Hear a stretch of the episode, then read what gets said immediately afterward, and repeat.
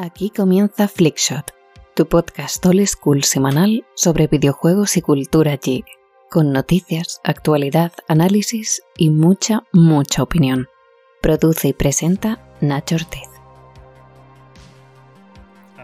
Hola gente, saludos, muy buenas noches. Si es que estás eh, viendo esto en Twitch, cuando son un minuto pasando las nueve y media de la noche en este fantástico viernes 3 de marzo, en el que debería de haberse estrenado ya el primer episodio de la última temporada de Shingeki no Kyojin de Ataque a los Titanes, a todo el mundo en pánico, es trending topic en Twitter. Y saludo a los que estáis viendo esto en Twitch, ahí el chat resistiendo, supporting, que estamos en viernes eh, con el programa porque, digo, hay fútbol, pues no va a estar nadie pendiente, pues venga, mañana lo hacemos en Twitch. Y resulta que hoy estáis con, con eso, con Shingeki no Kyojin. Pues es un saludo para vosotros, chat. Y un saludo para los que estáis escuchando esto, pues un poquito más tarde en plataformas de podcasting, cuando la vida os da, cuando el tiempo os lo permite. Y ahí estáis, pues en Spotify, en Evox, en Apple o Google Podcast, pues siguiendo un poquito este Flickshot 4. Pues eso, saludaba antes, digo antes, ya sabéis por qué, a Victoria Givin del Espejo de Atropos, con esa fantástica, introducción, y a Zulhammer, que hoy se estrena como realizador en cargo, realizador presidente, operativo, chairman de este Flixor. ¿Qué pasa, Azul? ¿Cómo va? Hola Nacho, muchísimas gracias. Pues encantado una vez, hemos tenido ese pequeño eh, contratiempo puntual, pero nada de lo que lamentarse, ya está todo corregido y como bien has comentado, bienvenidos a todos a este programa de Flixio, que ya estamos en el número 4 y con muchísimas más ganas de, comentar esas novedades que tenemos en el día de hoy. Y sobre todo, bienvenidos a todos, ya nos veáis por Spotify, por Evox, por Twitch, por YouTube o por donde sea. ¿Ves? Te ha pasado como a mí la semana pasada que dije a los que nos veáis en formato podcast. Grande campeón, champion. Bueno, al Leo que que hay muchos temas importantes. El primero que tenemos es Wulong Fallen Dynasty, que está todo el mundo. ¿Qué pasa con este Sekiro? Sekiro like, Souls like. ¿Qué pasa con el Team Ninja? Con Tecmo está haciéndolo bien. Está, pues, eh, en este juego de acción, como hemos dicho, Souls like, basado en Romance de los Tres Reinos. Ahora os contaré un poco, además, vengo aquí con Lei Fang de Dead or Alive, del, del, Team Ninja, de mi primera visita al Team Ninja cuando estaba Tomonobu Itagaki en aquellas dependencias. Aparte de esto, tenemos Final Fantasy XVI, 15 más 1, que ha habido ronda de previews internacional y ha habido un montón de información sobre el juego, mucho gameplay, mucha demo, y aparte, pues el productor también, Yoshi, que, que ha tenido un par de declaraciones un poco controvertidas, digámoslo así, para decirlo rápido y pronto.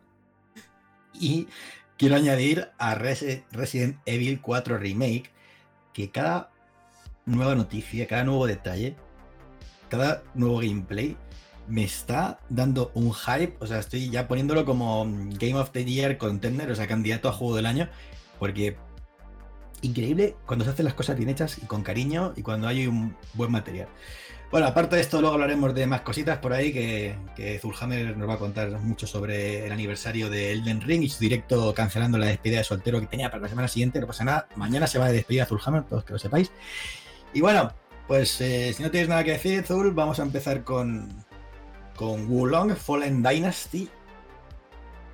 Pues efectivamente tenemos ese nuevo Souls-like que comentaban los compañeros de 3D Juegos que es eh, para, para Nioh es lo que fue Sekiro para Dark Souls.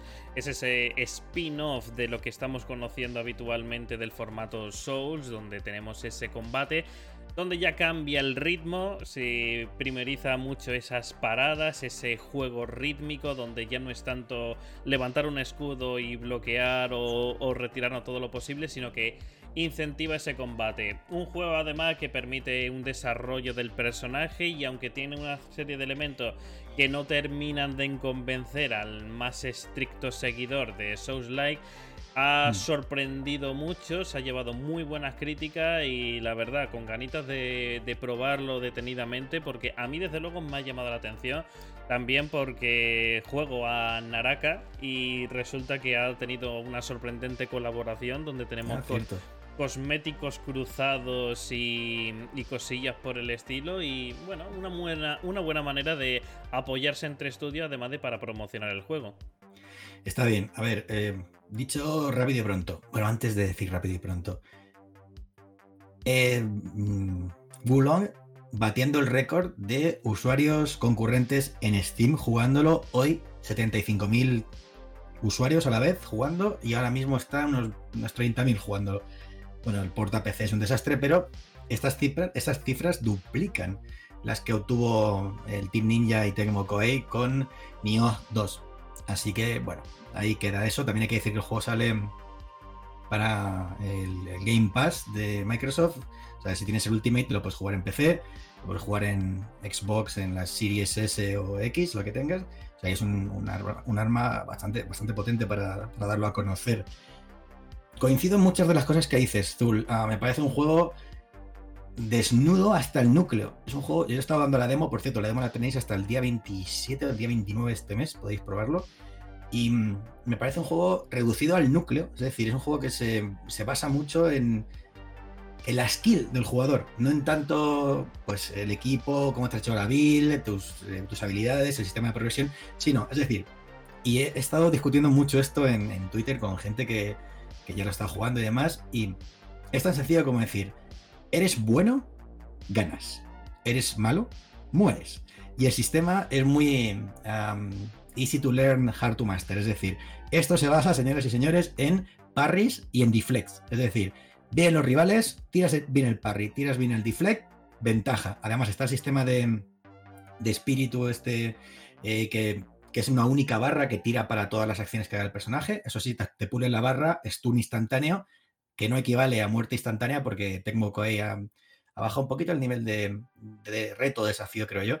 Pero lo que sí es importante es ser bueno aprendiendo esas mecánicas. Es tan fácil como, como te viene un tío a pegarte, vale, timing, pum, parry, reflect, reflect sobre todo para encararle, para cambiarle un poco la trayectoria hacia dónde va y meterlo en esquina y a partir de ahí, en la ventana de 3 o 4 segundos que nos va a dejar, meter el combo más bestia que tengamos. Eso sí, ya pues de aquí paremos las armas con los cinco poderes mágicos de, del WoW. Ya llamaremos a nuestros colegas de pues esos jugadores que, vienen ahí con sus, almas y demás. No hay hogueras, por cierto, pero no es un juego tan, tan agresivo con el jugador como, como puede ser Sekiro.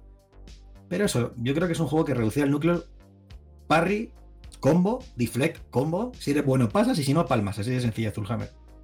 Pues sí, a ver, estamos. Sekiro también empezó con esa barrera de decir es un juego que, al que no estoy acostumbrado, porque claro, en Dark Souls digamos que tú puedes desgastar el enemigo, ¿no? De decir eh, golpeo, me retiro, golpeo, me retiro. Y si me mantengo así gano. En este tipo de juegos, ya sea Sekiro, ya sea en este caso Wolong, el desgaste no es algo, una estrategia válida, sino que premia mucho la ofensivo que podamos ser, atacar al enemigo para evitar que éste pueda reaccionar. Y sobre todo, como bien comentas, ese ritmo del combate de saber cuándo hacer los parry y demás realmente asusta al principio, ¿vale? De decir, voy a. me meto en un nuevo formato que quizás no conozco, pero realmente cuando lo dominas, que no es especialmente difícil, ya el juego se hace bastante ameno. Y, la, verdad, a mí ese juego rítmico, ya digo, de parry, parry, parry, y movernos tal, es, está interesante. Creo que es más sencillo que, un Souls. Eh, muchísimo más. De hecho, me lo ha dicho mucha gente. Oye, ¿el juego es así de fácil? Es que la gente dice que es difícil, pero yo lo veo fácil. Y es, a ver, cuando interiorizas las mecánicas que tiene este juego, que es básicamente lo que acabamos de mencionar, sí se hace fácil. Se hace fácil y, te puedes cargar a jefes muy rápido. Pero para eso tienes que haber aprendido las propias reglas y la personalidad que le imprime el Team Ninja. Que por si no lo sabías, a ver, ¿quién de los de aquí se ha pasado Ninja Gaiden Black? Cuando te hayas pasado Ninja Gaiden Black, vamos a hablar de juegos difíciles del Team Ninja. Ese sí que es difícil. Aquí, pues eso, me parece. Ya, mira, vamos a acabar el debate. O sea, Sekiro es Dios, Sekiro sería un 9,5, un 10 si me apuras, y Wulong Fallen Dynasty es un 8. Mm. Así. Según yo. Según yo.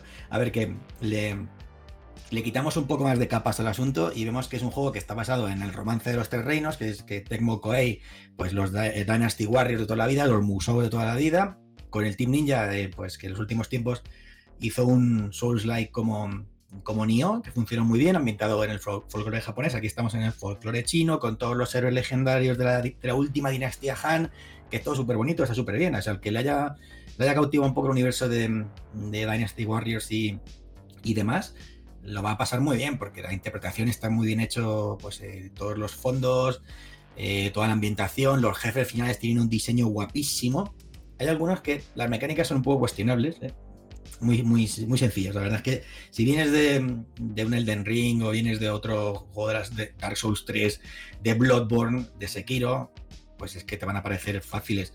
Igualmente, em, fallitos a la hora de los diseños. Creo que se repiten mucho los enemigos. A partir de las 3 horas ya empiezas a ver, ya empiezas a ver los mismos, los mismos eh, soldados rasos o los mismos demonios, porque está, pues es un poco así, ¿no?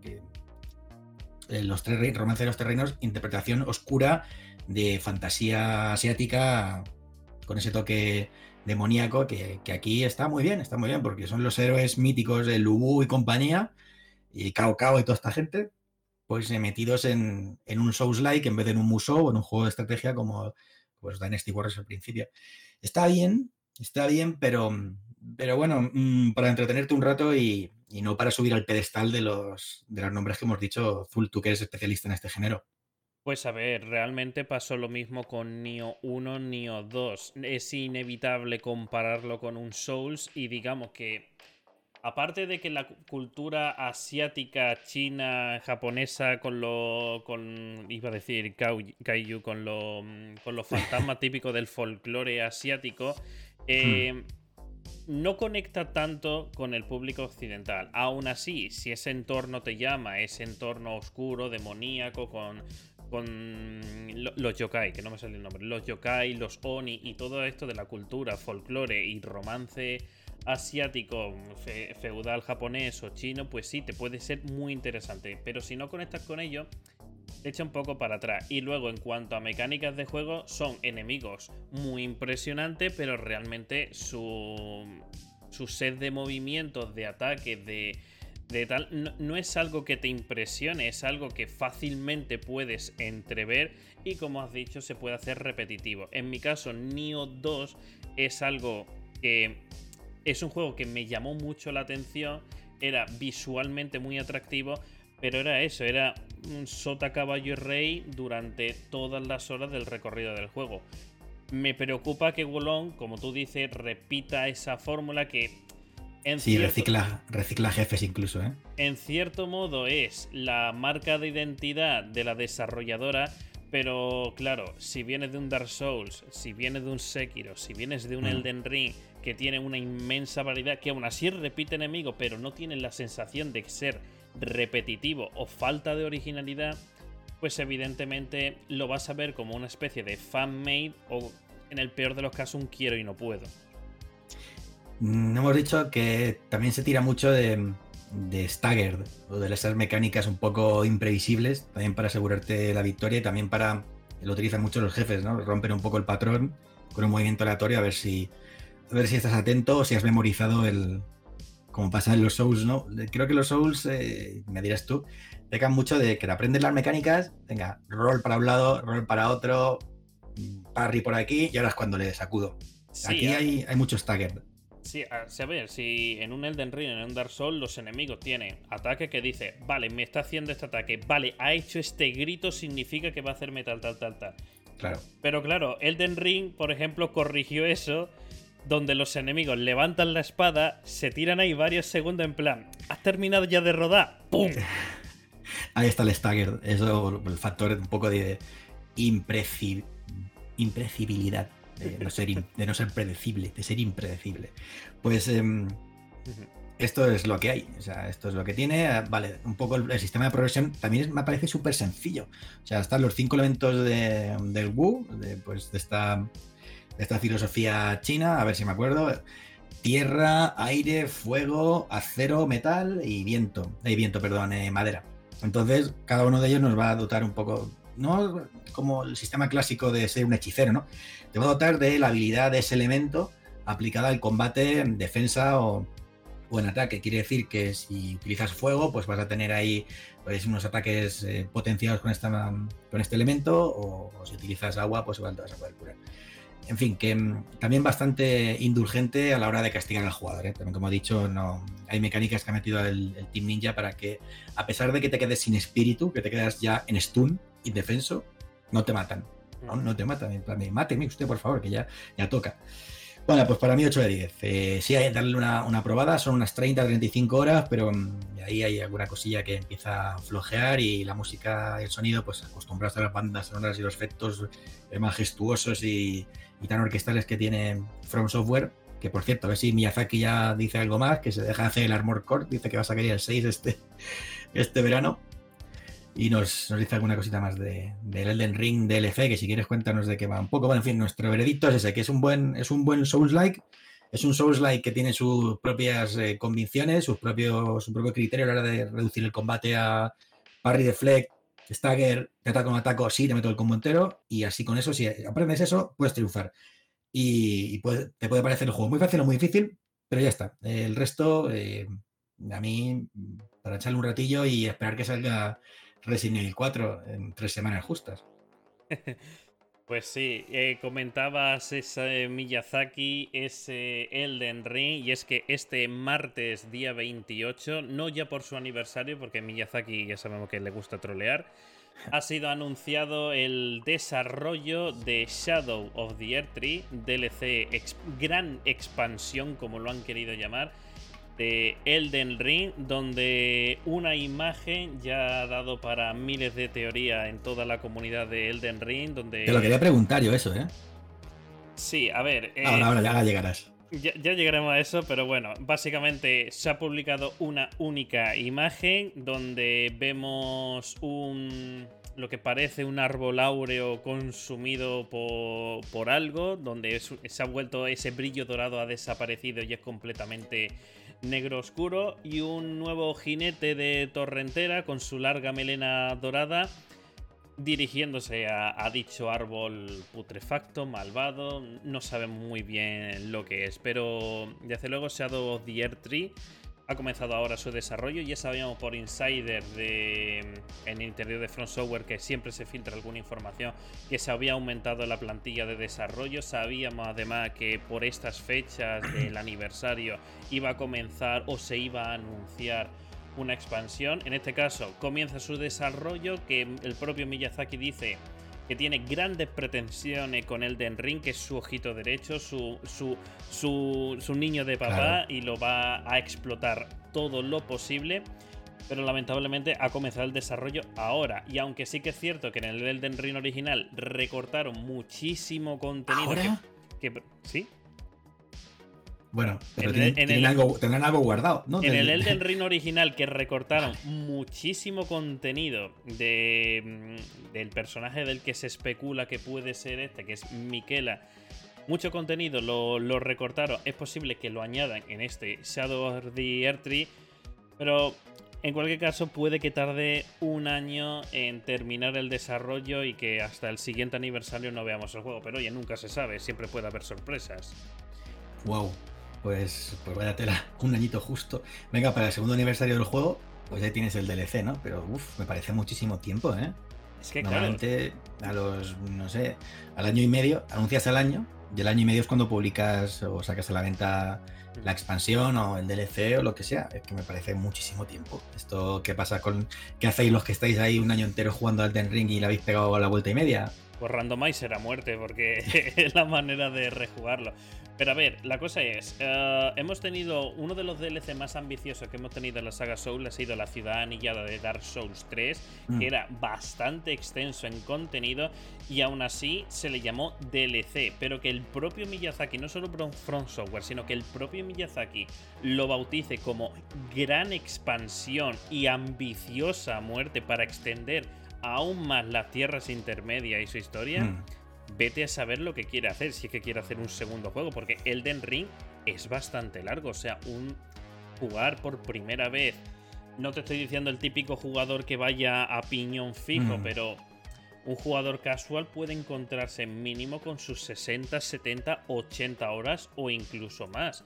y pues, claro, iba a decir 40, pero el doble, pues 80. No, no, no, no. O sea, Elden Ring si te, si te da por explorar todo lo que ofrece, porque el hecho de que sea un Souls de mundo abierto, de la manera que lo es, donde podemos ir con Torrentera y recorrer el mundo entero, se te puede ir el juego a 100 horas fácilmente. Pero es eso, o sea. Es uno de estos juegos que inviertes tiempo y tiempo. A ver, que, que Miyazaki diga eso, que diga que, que es una gran expansión, que es el siguiente capítulo, demás, todo lo que quieras, todo el hype que le quieras poner, a mí me huele a 1.5. O sea, no se va a ir a la secuela, lógicamente, ¿no? Ni, ni, ni, de coña. Esto hay que seguir explotándolo bastante más porque, pues porque tiene una, una player base. Espérate, ¿cuántas? El otro día cumplió aniversario, 20 millones de copias. Pues, eh, sí, al, hmm. vendió 20 millones de copias antes de su primer aniversario, que fue justo el mismo mes. Sí, ahí está. Pues 20 millones de base instalada, pues tienes tiene bastante gente ¿eh? para, para, seguir sacando DLCs y, y, cosas pequeñitas, no sé. La estrategia en Dark Souls y, y hasta. No, eh, Bloodborne solo tuvo The Old Hunters, ¿no? Parece, pero el resto de, expansiones de, de, los Souls sí que sí que se han serializado. Es decir, que ha habido por ahí una tradición de sacar expansiones y luego el Game of the Year. Eh, o sea, la versión Game of the Year y todo el rollo, ¿no? Con Dark Souls 1 tuvimos esa expansión y luego la edición of the Year, que fue la Prepare Today Edition. Con ah, es cierto. Con Dark Souls 2 tuvimos tres DLCs eh, alargando un juego que. Lo que somos muy seguidores de los Souls, Dark Souls 2 es nuestro. El que menos os gusta. Sí, eh, eh, lo, lo, que tapamos con una manta. Además, los DLC añadían mucho contenido, pero bastante repetitivo. Dark Souls 3 con la ciudad anillada fue sin duda uno de los más ambiciosos y más enriquecedores en cuanto a juego, en cuanto a lore, en cuanto a todo, porque Dark Souls 3 además te respondía preguntas que venías teniendo desde Dark Souls 1.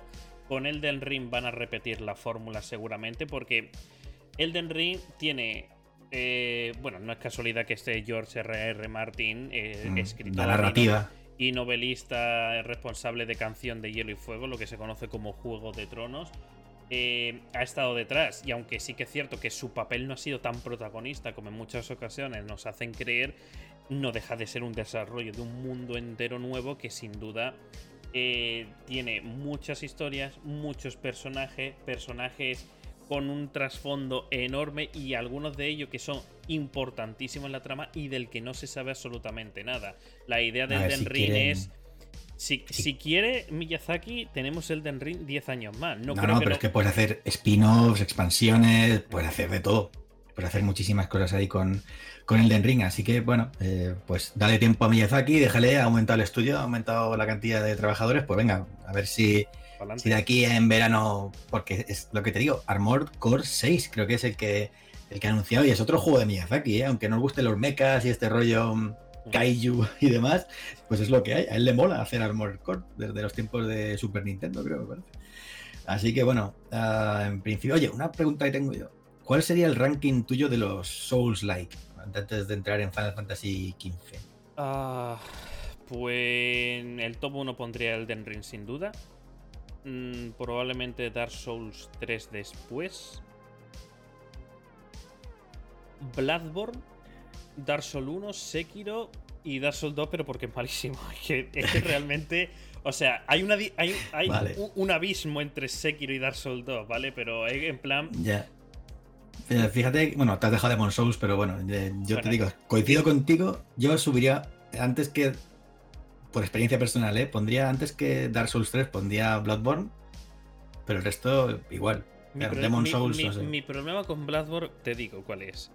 Eh, aparte de que es exclusivo de consola y eso a mí me resta, es el hecho de que el otro día estoy haciendo repasos de lore y demás, porque eh, ya sabes, yo me, dedico a esto de. Especialista en lore, sí. Especialista de, lore de Elden Ring, y hay como referencia entre Elden Ring y Bloodborne. Quiero hacer un montaje del vídeo y digo, hostia, voy a ver cómo era esto en Bloodborne. Me veo un gameplay de Bloodborne y qué mal ha envejecido, pobrecito. Me ha dado esta pena. Sí, eso sí que. Claro.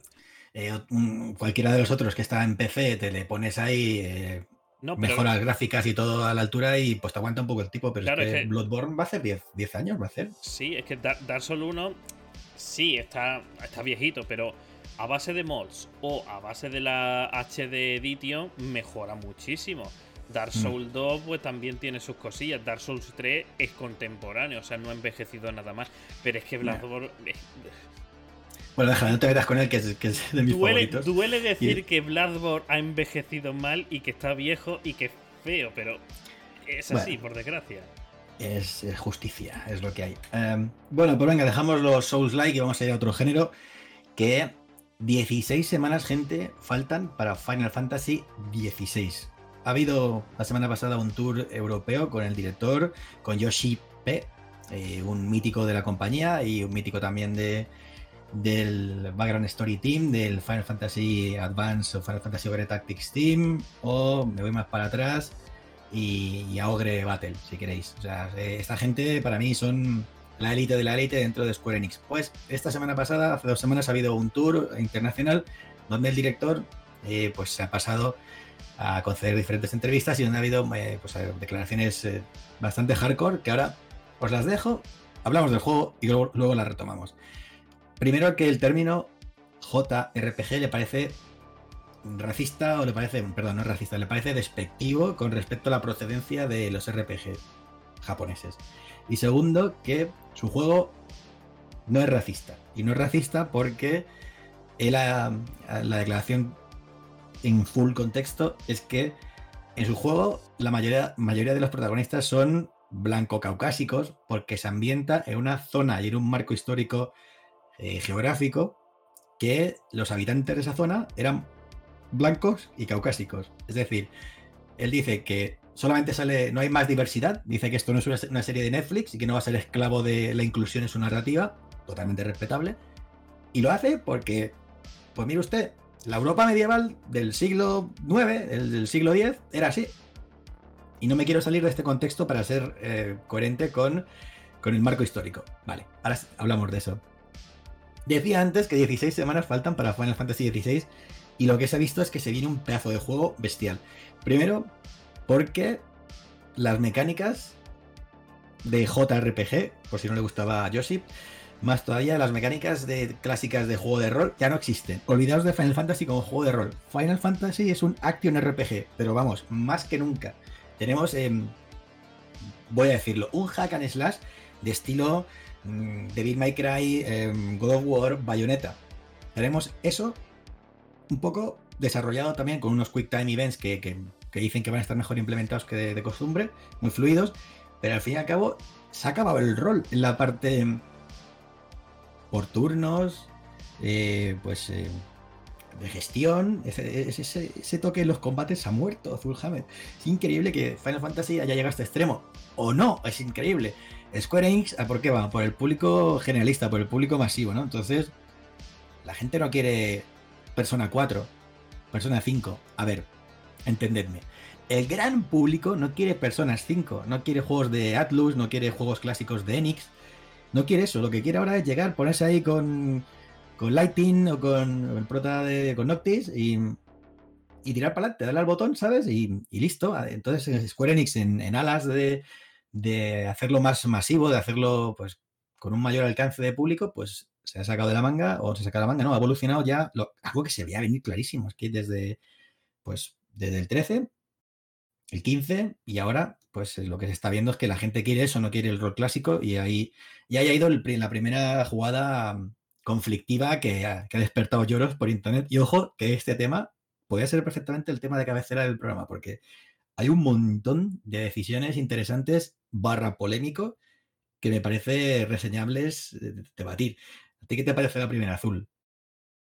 Eh, bueno, hablando de que el juego puede parecer una verdadera pasada y que estamos ante las novedades del estudio de Square Enix que después de Octopath Traveler sí que es cierto que cambiar un poco de aire y decir me alejo del juego de turnos y me centro en esto por porque un gran problema que está arrastra bueno, que arrastraba en el paso de Square Enix es que solo sabía hacer un tipo de juego y lo llamaba de distinto nombre y lo vendía a distintos precios o en distintas consolas independientemente de todo según el nombre que tuviera, porque como Final Fantasy puede ser de cualquier universo mientras respete Ifri, Shiva, Bahamut, eh, Biggs, Wedge y, un y Cid y un par de nombres más, mm, todo, cualquier cosa puede ser Final Fantasy. Entonces, que la evolución haya ido a este hack and slash para mí es algo beneficioso y enriquecedor. Me molestó en el Final Fantasy XV el hecho de tener cuatro personajes y que solo juegues con uno que aporrea el triángulo.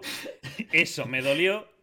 La verdad, espero que para este Final Fantasy XVI cambie, pero sin duda creo que es la evolución natural que debería tener este, este género. En cuanto a las grandes polémicas, Yo doy mi opinión personal. Eh, aunque sí no, que. No, entres todavía con, no entres con esas declaraciones, que nos queda mucho, nos queda mucho hasta llegar ahí. Espérate, espérate. Bueno, bueno, vale, vale, vale. Me contengo, me contengo. O dejamos sí, con sí, el contente, hype. contente. Bueno, te voy soltando datos de, de Final Fantasy XVI que me están haciendo mantener la ilusión. Porque acuérdate que te dije en su momento.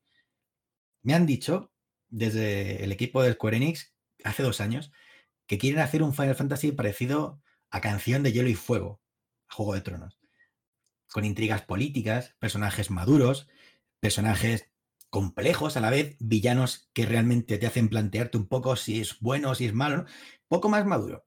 Y de repente, lo que he visto ahora me viene a confirmar un poco eso. He visto personajes que tienen la, solo la forma de expresarse y, ver las animaciones faciales y decir, es creíble, ese personaje es creíble y está hablando con, con naturalidad, es en plan, no estoy aquí forzando pues el lenguaje cool, super molón, no, no, no, el tío llega ahí, te habla, te suelta tacos y dice unas frases con el tono que tiene decirlo, oye, a mí, ya eh, con las, las dos horas en total que habremos podido ver, ya me está eh, manteniendo ese hype que traigo. Después, duración, 35 horas la historia principal. Y ojo, porque se vienen 11 horas de cinemáticas. 11 horas de secuencias cinemáticas que van a construir la narrativa. Porque dice Square Enix que quiere, pues veniendo de esta fantasía medieval, de este juego de tronos, con todos los condimentos que ha dicho Zul, que lleva pues el sello de Final Fantasy pues, eh, eh, ya de, base, en estado vanilla, pues eh, aparte, 11 horas que tenemos que ver para entender bien el hilo narrativo, porque ya nos están avisando que es un Final Fantasy que se va a centrar mucho en la narrativa. Me gusta. Que esté inspirado en Juego de Tronos, me gusta. Que el director se esté pegando con todo el mundo para defender su visión artística, me gusta. Ya llegaremos. Uh, total. 35 horas, más 11 cinemáticas, más 25 horas de contenido secundario de side quest, de jefes secretos, de, bueno, actuales oscuros, no sé con lo que meterán, pero muy bien esto. Otra cosa que me gusta es que el mundo no es full abierto como Octopath Traveler, lo decías tú la semana pasada. Rollo, te abro al 100% y vete donde te dé la gana a ver, a ver qué ya haces, ¿no? No, no, no. A mí, ¿cómo? Fíjate lo que te voy a decir. Final Fantasy VI, ¿vale? Era un juego que tenía su mapita, tenía su, su, zona y en esa zona tú puedes explorar, podías irte por un lado, podías irte por otro. Tenías libertad para picar en un lado, para picar en el otro allá, a ver si te salía pues alguna side quest, a ver si te salía un jefe secreto, arma weapons, eso tenía así. Pero ¿qué pasa? Que siempre estabas contenido dentro de, pues, de un área cuando tenías, eh, pues activabas pues una condición o un nivel cierto, automáticamente pasabas a otro mapa. Pues este planteamiento me gusta, no me gusta que te den todo abierto y que por eso eres más por dar un mapa abierto. Pues no creo, yo creo que muchas veces te puede llevar a la confusión o puede llegar a la frustración por parte del jugador. Así que me gusta que hayan echado por este, por este camino. Eh, ¿Qué más te voy a decir? Ah, el tema de la versión de PC, que no te va a gustar lo que te voy a contar, Zul. No te va a gustar. Seis meses, lo sé. Seis meses, no, no seis meses. A partir de los seis meses se van a poner a trabajar en la versión de PC, que es distinto. Ah, bien. Es Ah, muy bien. distinto.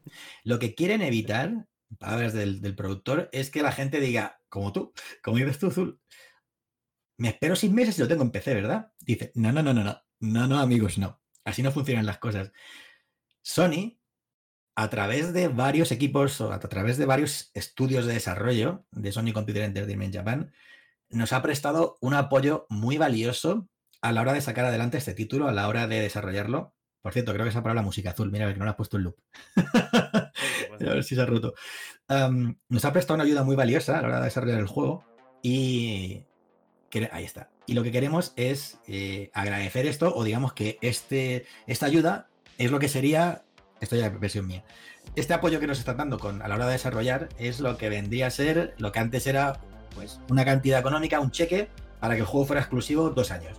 Pues ahora es de esta forma, es decir, ellos dicen, hemos podido alcanzar este nivel y hemos podido llegar hasta am, a esta milestone, a estas fechas y a, esta, este conjunto, ¿por qué nos ha apoyado Sony con sus estudios? Oye, pues, fantástico, en vez de darme, no sé, 6 millones de dólares, ponme tres estudios que me ayuden con cosas que necesite. Y creo que es más práctico, porque no tienes que ir buscando tú y demás. Oye, necesito a alguien que me haga esto, esto, esto, y Sony te lo pone, de lujo.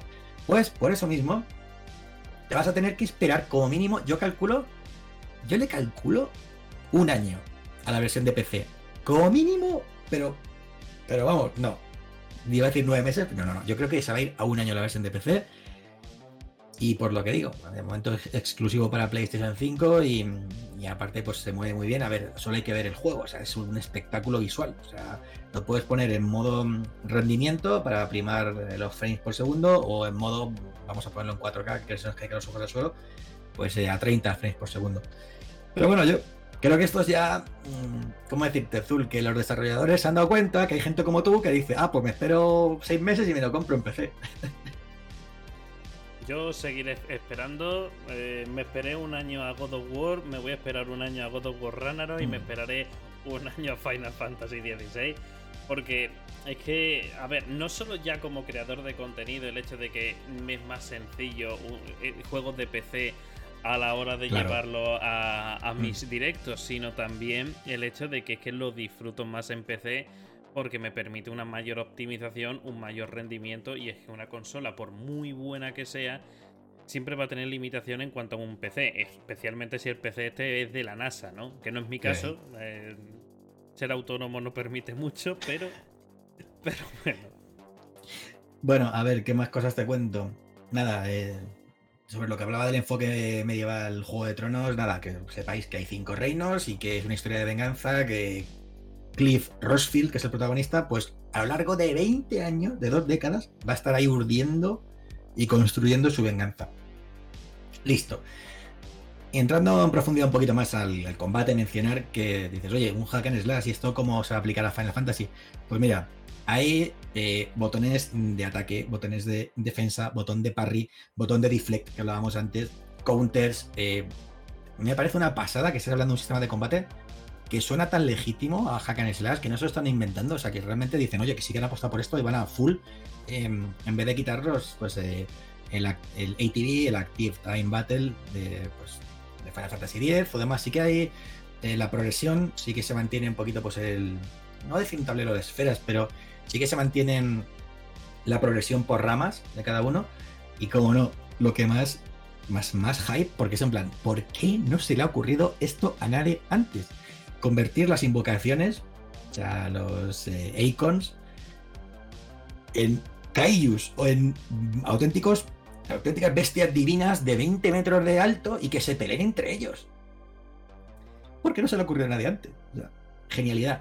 Y la otra genialidad es por qué no hacemos que en vez de, pues, Icon contra Icon, ¿por qué no hacemos que esto sea un Shadow the Colossus y hacemos jugador contra Icon? O sea, me parece simplemente genial el, movimiento. A nivel de diseño, quien haya tenido la, idea, pues ahí va todo mi respeto porque, porque me parece, me parece increíble y cuidado con la música que se te está yendo otra vez. Ahí está. Fantástico. Está, ya, está bien. Bueno, eso, eso lo vimos ya en Final Fantasy XV en el combate contra Ifrit. Un Ifrit bastante descafeinado para lo que estamos acostumbrados desde esa época donde veíamos un demonio de fuego rompiendo la tierra para tirarte semejante bola de piedra gigante. Y Frita ha envejecido mal, es de los primeros que llevé toda Y en el Final Fantasy XV resulta dice, bueno, eres Ifrit porque te llamas Ifrit, porque yo aquí no veo más. Fue doloroso, pero bueno, muchas cosas es lo Final Fantasy XV fueron dolorosas para mí. Eh, bueno, pues qué te voy a decir, yo creo que es el único Final Fantasy que no he jugado. O sea, directamente, o sea, que no me he pasado. Que no me he pasado porque pues, no soportaba, no, no soporta Noctis, lo siento. Todo lo que estás, eh, todo lo que estás aplaudiendo ahora de en cuanto a narrativa, entorno, sistema de combate. No, no, no, no, no, no, déjame, no, no, no, no. Vamos a ver, no, no, que, que ya me vas a manipular mis declaraciones como va a pasar al pobre Yoshi. No. Una cosa he dicho, es que sea maduro, que el personaje sea creíble, que el guion tenga cierta envergadura, que tengan muy buena narrativa. Y la otra es que me metan a, a la boy band de turno en su coche y vámonos por ahí a dar vueltas. No, no. fastidies. Sí, sí, sí, es lo que te estoy diciendo. Todo lo que estás aplaudiendo de Final Fantasy XVI, el 15 no lo tiene. Eso es ah, lo que te quiero decir, porque es que pensaba en un plan de no, no, que el 15 ya lo hizo bien, eh. Cuidado, eh. Que el 15, es el, 15 es el favorito de mucha gente de toda la saga, eh. Sí, a ver, yo puedo, yo puedo, entender que el 15 te puede llamar la atención porque a fin de cuentas veníamos de un Lightning Adventure que. que estaba listón por el suelo. Que estaba listón por el suelo y de pronto te viene el 15, que además salió bombazo en plan exclusivo Xbox, eh, mm. PC, tal. Tuvo una muy buena campaña mediática, te puso eh, el, equipo mm, te pusieron una serie anime de introducción a Final Fantasy XV y te pusieron. Espérate, ¿te acuerdas de la película Kingslave? ¿Era? Sí, puede ser. Esa película. Era muy buena esa era, película. Era muy buena película, quiero decir, que tuvo una campaña de marketing Final Fantasy XV muy muy buena. Y mm. además, esto yo lo considero un factor también a tener en cuenta, estaba llegando el K-pop a, Europa, a Occidente, y me pones una banda de K-pop en su coche descapotable. Para mí, yo creo que fue una estrategia de marketing que les fue fantásticamente bien. ¿Cómo que bien? Pues a la mitad del público lo perdieron. El, público tradicional de Final Fantasy toda su vida jugando. Que yo he visto salir Final Fantasy V, Final Fantasy VI. Yo el Final Fantasy VI lo tenía en cartucho de importación japonesa. Yo me lo jugué en japonés. Final Fantasy VI. O sea, no fastidies. La gente el público que hemos crecido con, pues, con el 6, el 7, el 8, el 9, el 11 me lo salto, el que adoramos el 12. Y escucha, la gente, el público que adoramos el 12, vamos a adorar el 16. Y vamos a adorar Vagrant Story. Y vamos a detestar a Lightning Returns. Y vamos a detestar a Noctis y a Final Fantasy XV. Porque es que eh, te das cuenta que Square Enix en esos dos Final Fantasy con Lightning y con Noctis lo que intentó, lo que intentó fue acercar digamos, eh, su envoltorio o digamos su, sí, la apariencia de los protagonistas en una boy band y aquí te la están envolviendo de Juego de Tronos. Es que, a ver, es la, que la temática naturalmente es muy distinta. Final Fantasy XII, además, que es que lo miras con un prisma y es, dice, es Star Wars. Tienes a Valcier y a Fan, que son Han Solo y Chewbacca. Tienes a su protagonista, que es Luke Skywalker, y su hermana, que es Leia. El juez, que es juez que el juez es malísimo. Mira, se le ve ahí al juez magistrado Gabranz. Ahí está, mira. Mira, mira que había juez chulos. Pues el más feo de todos es el malo. Es Darth Vader, ¿sabe? sí, bueno, no hagas, spoiler que, yo estoy animando aquí a la gente que juegue el 12, que el, que el 12 Final Fantasy 12 tiene cosas extrañas. También ocurrió que durante su desarrollo eh, su director principal sufrió. ¿Cómo que es su director principal? Recita su nombre como se lo merece. Yasumi Matsuno, por el amor de Dios, ese hombre es. Yasumi Matsuno estuvo casi. Enfermito, enfermito, casi ya no muere. ¿eh? Al borde de la muerte y su mm. equipo, por tener que ajustarse a los plazos de terminar el juego, consideró una buena idea que el final del juego fuera 100 pisos hacia abajo, 100 pisos hacia arriba, cinemática y el final. Y eso, la verdad, ¿Sabes que lo rompió? Vamos a poner nombre de apellidos, que ahora mismo no me acuerdo. Pero el juego lo rompió el productor de Final Fantasy Crystal Chronicles para GameCube. Ito. Ah, no me acuerdo el nombre, pero ese hombre fue el que se cargó el 12. El final del 12 se lo cargó, se lo cargó. Bueno, volviendo un poco en situación. Que hay mucha gente del, de, del Ogre Tactics Team de Yasumi Matsuna y metido. ¿Cómo se llama? Uh, Maehiro. Espérate, sí leo porque no me acuerdo del nombre. Kazutoyo Maehiro desde Final Fantasy Tactics en el 97, con Vagrant Story, con el 12, con el Guard of the Lions, con el. Atiende porque esto te interesa. ¿Cuándo revivió Final Fantasy XIV? Cuando entró toda esta gente a hacer expansiones.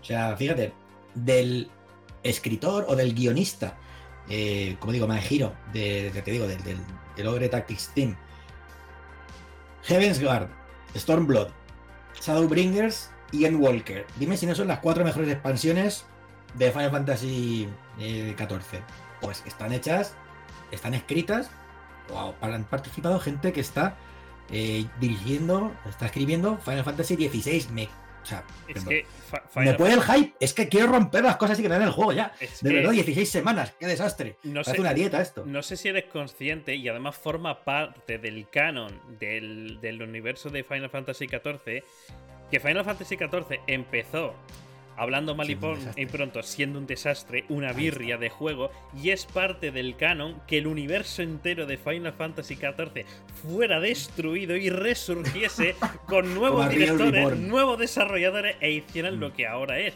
Un MMO de éxito que se ha colocado en más de una ocasión en el top 1 según MMO mm. Population de juegos MMO más jugados, superando al eterno rey de World of Warcraft y la verdad, Final Fantasy XIV tiene además la posibilidad. Es muy friendly con los nuevos jugadores, porque es en plan.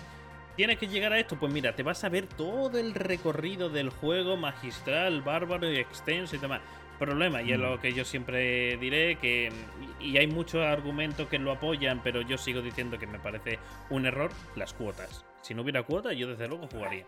Hombre, si no hubiera cuotas, pues yo sería torero también, Ahí está el, tema de la suscripción, el modelo que, que más sangrante me parece, wow, un juego lleva 13 años en el mercado y cobrándote ahí mes tras mes. Em, eh, no sé qué iba, iba, a decirte algo. No sé qué decirte. bueno, vamos a ir si quieres con las declaraciones y ahora sí. Pero antes de nada, volver a reafirmar mi creencia total en Final Fantasy XVI. Vengo de no, no, quedarme. No, generar cierta versión, pero sí cierto desapego total hacia una saga que considero mítica. Por cierto, eh, sale este mes un recopilatorio de los seis primeros Final Fantasy. Sale digital y también hay unas copias físicas. Del 1 al 6. No me acuerdo cómo se llama, pero sale, sale este mes. Como también sale, eh, debería, un remake de System Shock 2. Ojo, eh. Volviendo, volviendo a esto.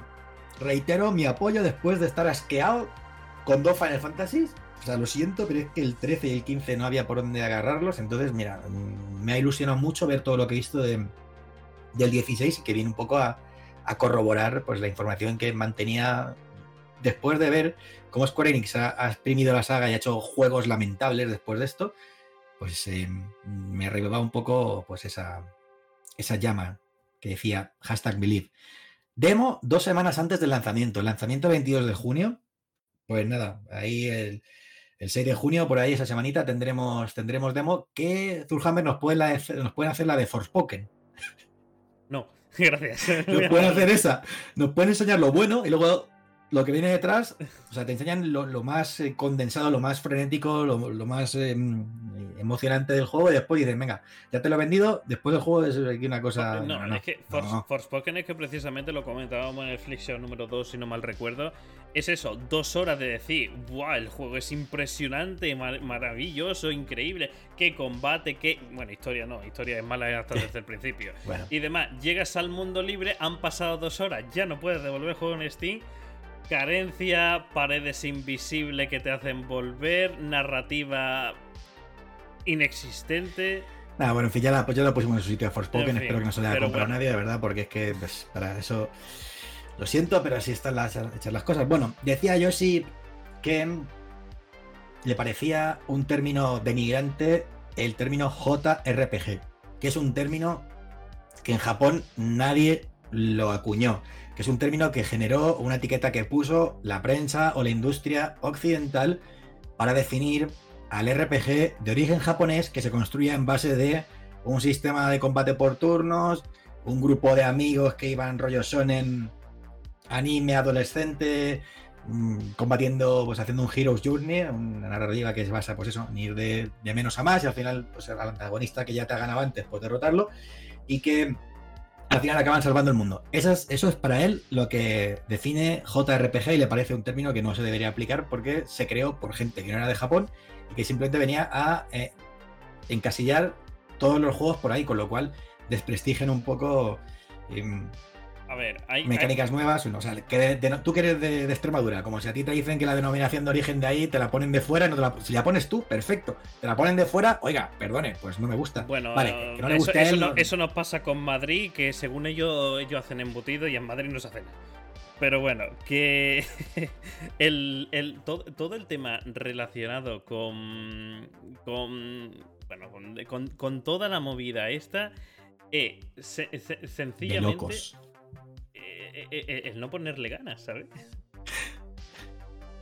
en fin. Bueno, ahí va.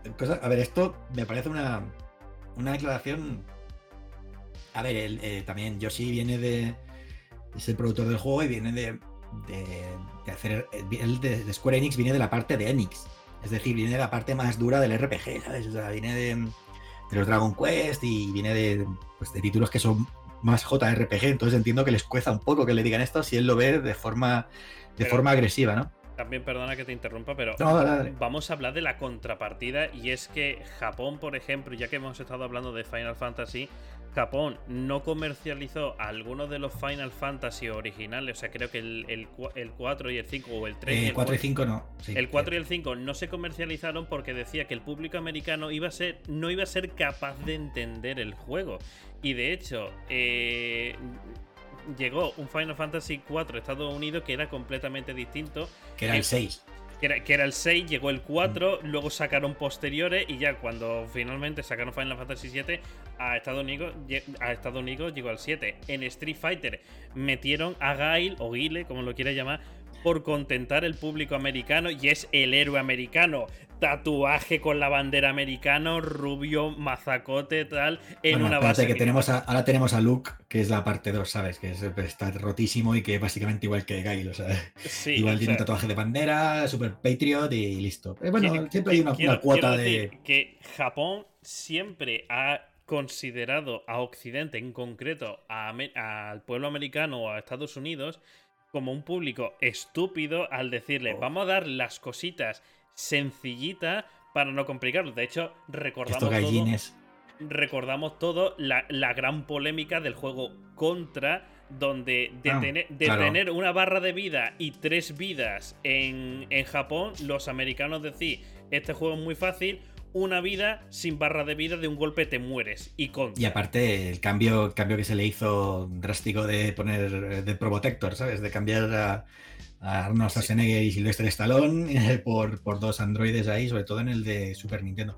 Bueno, que nos estamos yendo un poco, pero te entiendo. Quiero, decir con eso, que, que, siempre ha habido algo. Entonces, que él quiera decir que acuñar el sentido de JRPG cuando el resto de Occidente lo hemos visto como una seña, seña de identidad de que un juego RPG, o sea, de, rol por turno, mm. con magia, con trasfondo, como un sello de de, buena calidad en el decir que una señal de identidad es lo ver racista. Sí que es cierto que, a ver, tú siendo japonés no vas a llamar a tu juego japonés. Igual que si yo. Oye, ¿por qué no? A ver, si yo te digo una cosa, no sé, es como decir, Vino español, tortilla, tortilla española. Sí, pero imagínate. mucho tiempo fuera, en tortilla española, ole, perfecto.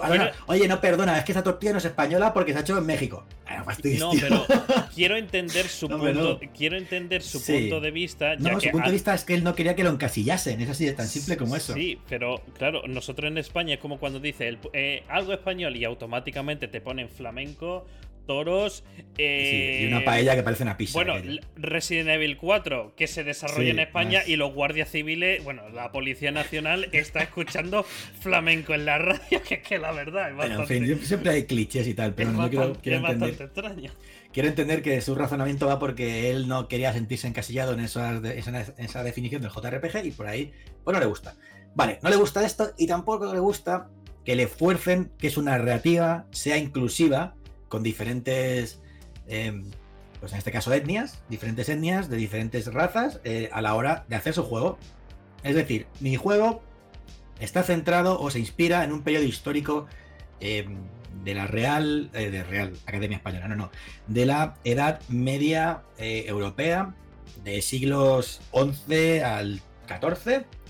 Y en ese, en ese periodo histórico, en Europa, toda la gente que había era caucásica. Y le digo, pues, pues bueno, usted tiene razón. Es decir, es discutible que no quiera añadir eh, gente de otras etnias, de otras razas, incluso de otros imperios. Ojo, hola imperio persa, hola Babilonia, hola, hola Egipto, hola Grecia, Roma. O sea, podemos enumerar aquí un montón de culturas que ya estaban campando por ahí, incluso la musulmana, que me dice, es que hola al Andalus, ¿sabes? Podrías haberte, haberte sacado un poco recurso, recurso para justificarlo. Bueno, te, pero el tío... te, dejo. Nada, si es que te veo, te veo que estás en, ebullición. Pero, a ver, em, esto es tan simple como que es, es una obra de ficción, es una obra, o bueno, o con más o menos rigor histórico, pero es una obra que depende de sus creadores. Si sus creadores dicen, oye, que a mí no me entra que haya, eh, no sé, un Jedi moreno, como Mace Windu, interpretado por Samuel L. Jackson de forma magistral, ole, o sea, el Jedi, Jedi más poderoso, con su sable púrpura, ahí está Mace Windu. Pues igual te podría haber dicho eh, George Lucas, no quiero, pues no, mira, es que aquí en la República no hay gente diversa. Pues este ejemplo de Star Wars de gente diversa. Y ejemplo, me dices, es que este, este, señor es un racista. No es un racista, porque tú que eres jugador de Final Fantasy XIV, dime ¿En qué expansiones hay más diversidad que en las que han hecho, en las que te he nombrado? Es que te vas a ver los, las especies, o te vas a ver eso, mismo las razas o las variantes que hay, y es que alucinas con la cantidad de, de, personajes radicalmente distintos que, que, representan un espectro pues eh, social o incluso pues geográfico que, y, a nivel humano, o sea, pues de, de diferente procedencia, diferente genoma, si me apuras, pero vamos, la cuestión es que ellos en Final Fantasy XIV han abierto muchísimo la puerta de la diversidad. Que aquí te digan, caballeros, es que aquí, en este juego, pues no. Vale. Discutible, en mi opinión, pero si usted, caballero, cree que esa es la mejor opción y cree que su juego debería estar únicamente representado, deberían aparecer solamente gente caucásica, porque así lo determina su creatividad o su filosofía, adelante. Yo luego lo jugaré o no jugaré por parecerme X, Y o Z. Pero yo aplaudo que se haga de esa manera. Lo aplaudo. También te digo, lo de Netflix, él dice que no quiere ser esclavo de narrativas inclusivas forzadas. También me levanto y le aplaudo, me levanto y le doy la mano. Porque es que hemos visto cosas que, a a quién, de verdad, inclusión forzada. Ya lo decía la semana pasada así un poco de a lo lejos, pero de una cosa ni, ni la otra, ¿no? Entonces, pues, pues oye, un poco de razón creo que lleva el hombre. Es como si ahora digo, voy a hacer, que, la están haciendo, una película Oppenheimer sobre em, científico alemán barra nazi eh, con grandes avances sobre la bomba H y bomba atómica que reclutó el gobierno de Estados Unidos. Y digo, voy a hacer esta película de alemanes, de Alemania nazi, y van a salir hindú, japoneses, que podrían, eh, mm, em, gente de color, tal. Pues oye, es que igual, ¿sabes? Zulhammer, igual es que en esa época no había por ahí, ¿sabes? Por eso los protagonistas no pueden ser. Hitler, si lo pone, no puede ser moreno, no, puede ser. Que, Es eh, así.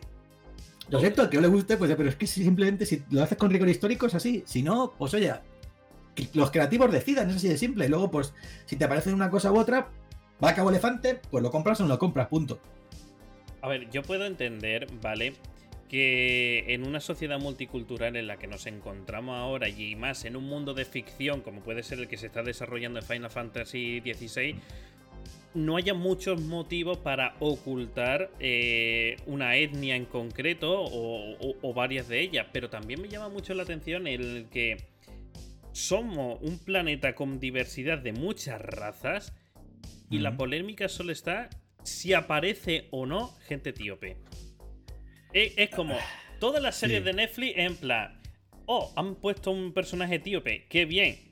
Albert Wesker y, los transformación o Nick Fury, Nick Furia también, las transformaciones que han tenido esos dos personajes, por ejemplo. Bueno, pero siendo Samuel L. Jackson eso da igual, ¿sabes? Es lo que te decía de Miss Windu, por ejemplo, vale. Pero lo de Albert Wesker, que, es un actorazo quien lo, quien lo protagoniza la serie de Netflix, pero es en plan de espérate, no me suena, ¿tú de dónde eras? No, pero, pero es que, no sé, ¿sabes? Pero en plan, y la gente asiática y los latinoamericanos y, y, los nativos americanos y mm, el, la cuota de raza para todas las razas, ¿no? Para todas las etnias. Y, el ario y el nórdico, ¿qué pasa? O sea, quiero decirte que, o sea, parece que mientras haya caucásico y etíope, todo está en equilibrio, todo está representado, todo está mm. muy bien. Y, la verdad, a mí me, llama la atención que, que se quiera priorizar eso. ¿Qué ocurre con el tema de la inclusión cuando esta es forzada. Hablamos de inclusión forzada, ¿vale? Cuando en el desarrollo de tu historia está basada en un personaje o en una historia que ya conocemos, y como en el caso de Albert Wesker te dice, no, es que como Albert Wesker murió en un volcán, hemos hecho clones y nos ha salido, se nos ha este. quemado, ¿sabes? No. ¿Sabes? Eso que, eh. queda hasta cómico, pero no deja de ser ridículo. Ahora bien, es lo que te digo. Eh, en un mundo de fantasía, de ficción y demás, yo puedo entender, por ejemplo, que en, la adaptación que está produciendo Henry Cavill sobre Warhammer 40.000, eh, venga, venga. me ponga más diversidad porque choca bastante que en un mundo donde están miles de billones de billones de humanos superpoblando un planeta, solo existan los salamanders de Etíope, la verdad. Sí, solamente está Vulcan. Vulcan es el único primarca moreno que hay. Fíjate, y es inmortal, ojo, cuidado. Choca, un poco, entonces entiendo que me quieran mm. meter diversidad ahí porque creo que está mal desarrollada en ese aspecto que los únicos etíopes que existan en todo el universo de Warhammer 40.000 son los Salamander. La verdad, es a mí me choca. Sí, porque el resto ya está, no hay ni, son todos es que no hay más. Es que no hay más. En todo Warhammer 40.000 no hay más. Sí, bueno, algunos de por allí, algunos de por allá, pero, pero no, no, son todos caucásticos. Bueno, a ver si por ahí Warhammer eh, con Henry Cavill abre un poco más la puerta, que tiene más sentido, porque los primarcas, si son experimentos genéticos con lo mejor de la humanidad, leñé. lo mejor de la humanidad, pues cada raza tiene una cosa que, en la que sobresale, o cada, cada etnia, o cada. Pues oye, pues, pues lógicamente debería salir. Hay algún repertorio más, más extenso. ¿Qué, es eso? O sea, que, los ultramarines pueden ser de varias cosas, ¿sabes? En fin. No, los ultramarines son en Estados Unidos. Ahí están los mejores, los más pulcros, los, más es es el, estereotipo americano más no poder. pero bueno. totalmente. Falta como Aguile el tatuaje. ah, vale, pues esto. Esta es la polémica, gente, y esta es las declaraciones con las que ha salido al paso el productor de Final Fantasy XVI, que repito, 22 de junio, PlayStation 5, eh, de los juegos que más estoy esperando, junto con el que vamos a hablar ahora, Resident Evil 4 Remake. Por Dios, ya era hora que se hiciera un remake a la altura. Y ojo, que no estoy diciendo que los de GameCube no los tuvieran, que los tuvieron, pero fueron eh, prácticamente replicar con la nueva tecnología los de PlayStation.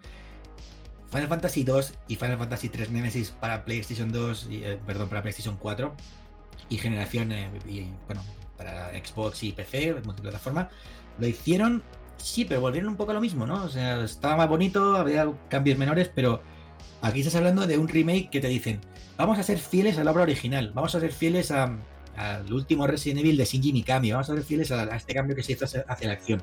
Y empiezas a ver la de cosas nuevas que tiene, y es que eh, impresionante. No solo el apartado gráfico, que ya el apartado gráfico es para, flipar, pero mira, se, se cagan los Quick Time Events y le meten un sistema de parries, le meten un sistema nuevo de finishers, o sea, de movimientos finales que se ha puesto de moda el suplex. ¿No has visto a Leon Kennedy haciendo el suplex? No, eso, eso ya todo lo tenías en el otro. O sea, eh, el tema disparo en la rodilla suplex, eso ya, ya existía en el 4. Porque Era un clásico. León pasó de ser ese pringado novato, De, Resident Evil 2 a de pronto el héroe americano definitivo. Cicladísimo, a tope y a, salvar a la hija del presidente Ashley. o sea, Por cierto, Ashley otro rework que se lleva. Por favor, es que era necesario, sinceramente. Es que a ver, yo entiendo que seas el prototipo de niña pija americana, pero es que así, por Dios. Pero coge una pistola y dispara. Daba, vergüenza ajena. Es que además eh, la inteligencia artificial en aquella época era: Hola, soy Ashley, viene el peligro, corro hacia él y me agacho. bueno, eh, también en, Resident Evil 3 Nemesis, pues Nemesis eh, funcionaba muy bien, muy eficiente, pero había pues unos bugs impresionantes con que se quedaba atascado ahí o que no te, pero, pero, Nemesis lo compensaba porque te aparecía de una ventana con un lanzamisiles. Y entonces ya dices: Mira, no me voy a parar a pensar si eres inteligente o no porque tienes un lanzamisiles, ¿sabes? Sí, sí, sí. Bueno, a ver, te voy a decir rápido las cosas que se han confirmado. el cuchillo potenciado. Eh, va a haber varios tipos, vas a poder llevar varios em, y, va a ser un arma más importante que lo ha sido en el pasado. Aparte que eh, tendrá un uso limitado. Pues lo rompes o te quedas sin filo. Ahora León tiene, y a ver dónde ha salido esto, un movimiento em, estilo Dodge, una voltereta para esquivar ataques, ¿sabes? ¿De dónde puede haber salido esto? De ir voltereta, voltereta, voltereta, y otro para hacer un cambio rápido de orientación.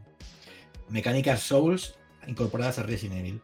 Hay un arma nueva que es la ballesta, nuevos enemigos y rediseños para los ya existentes. A Krauser o a Salazar les van a hacer un, un rework también. Sí, por favor. Y misiones, eh, contenido nuevo en forma de misiones eh, secundarias que nos lo van a dar los comerciantes.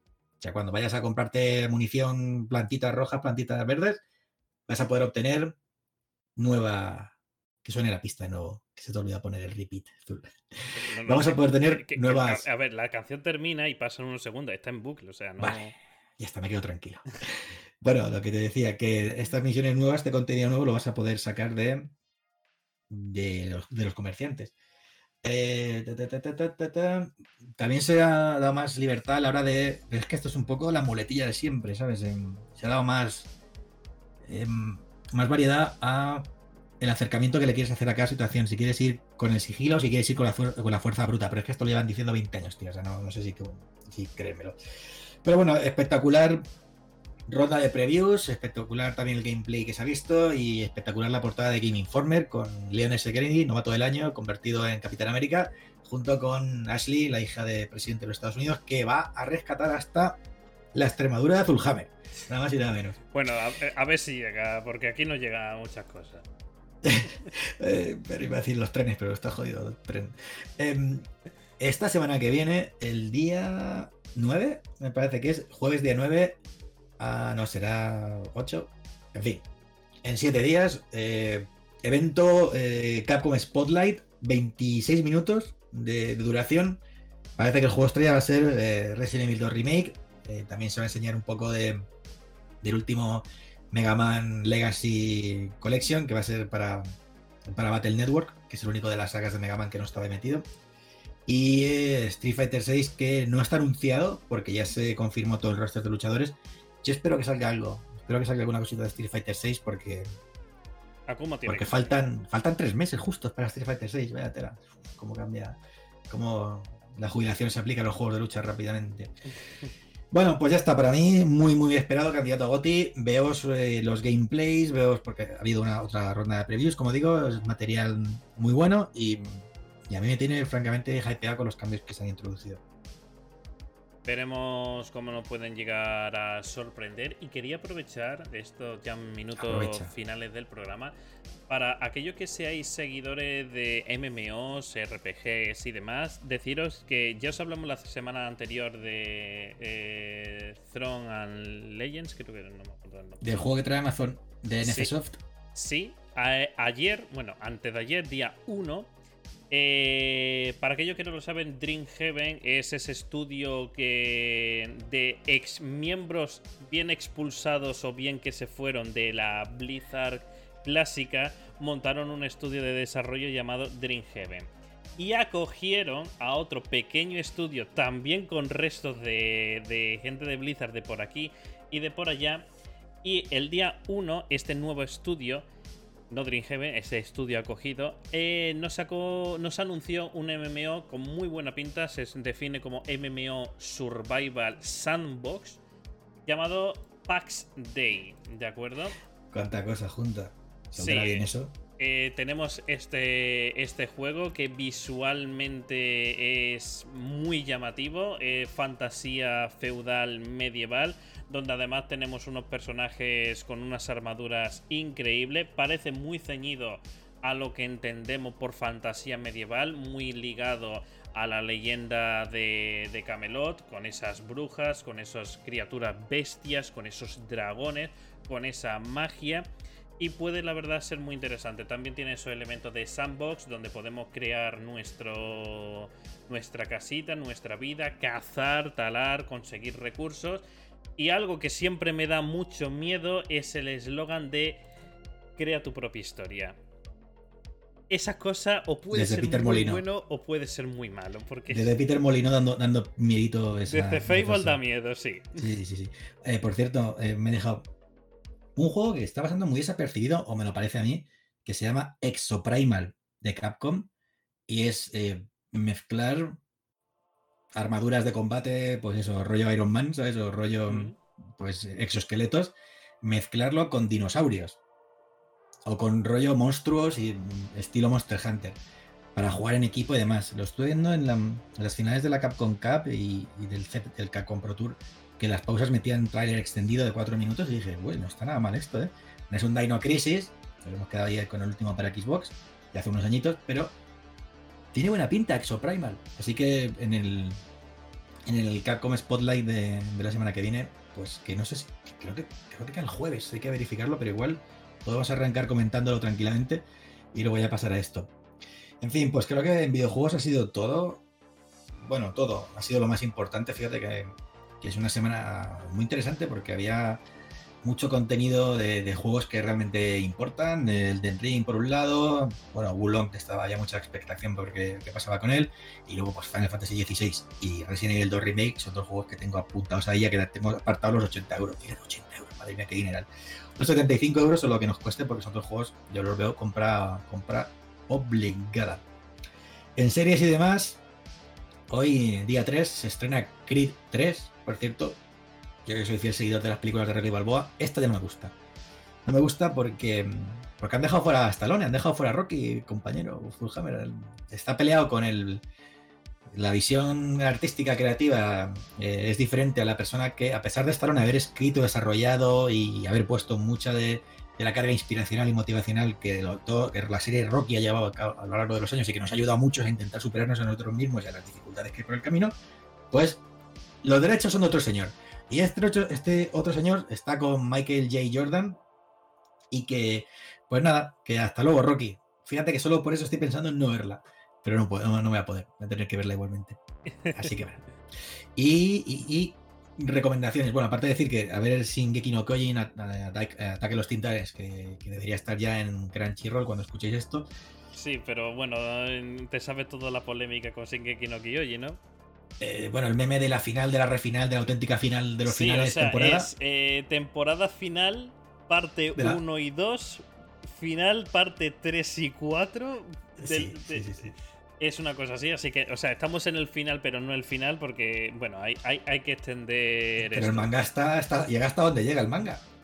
Pero quieren extenderlo, ¿vale? Porque luego tienes cosas como lo de lo de Overwatch, que está teniendo esa, esa no sé si lo sabes, ¿vale? La, colaboración de One Punch Man con Overwatch. Ah, claro, ya dijeron, escucha, que ya dijeron que iban que no, a ver, no lo de Fortnite, que Fortnite se, se acopla, que quiera venir, bienvenido es.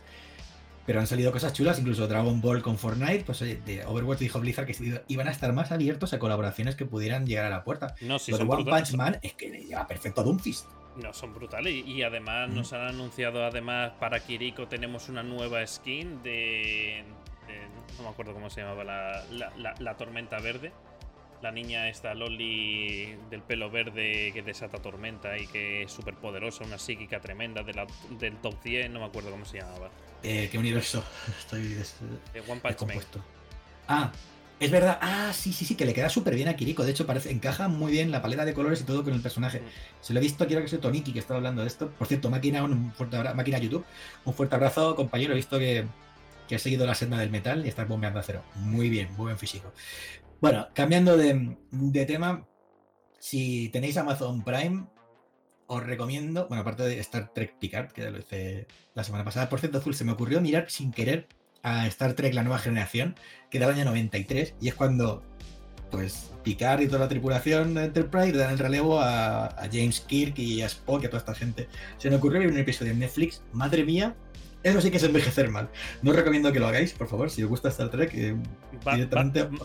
si quieres hacer lo mismo con Battlestar Galactica, te vas a... No, no, no, no. Sí, eh, ¿por qué fue? En 2009, 2000, 2009 2011 hubo, hubo una miniserie de, de Battlestar Galactica que también reivó el interés por verlo el clásico y automáticamente se te quita la gana. Bueno, no, no, no. Hay cosas que aparte, mejor permanecen en el pasado sí, y ahí sí, sí, no tocar, no tocar, guardar nostalgia, gracias, hasta luego otra cosa. Eso, eso en Amazon. Em, Amazon Prime Video.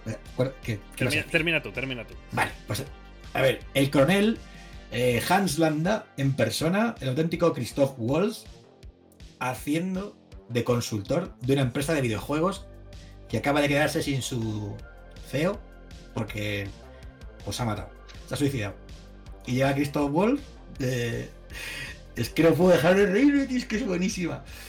Llega y de consultor, pues se dirige la empresa y ahí lo dejo. Es brutal, esa serie es brutal. Por favor, vedla, porque es que mezcla de todo. O sea, mm, comedia, humor negro, eh, explicitez, sexual, auténticas brutalidades, bestialidades. Pero de verdad, yo me la he visto en dos días, ¿eh? En dos días me la acabo de ver. El consultor en Amazon Prime Video. En fin, más cosas azul y nos vamos ya.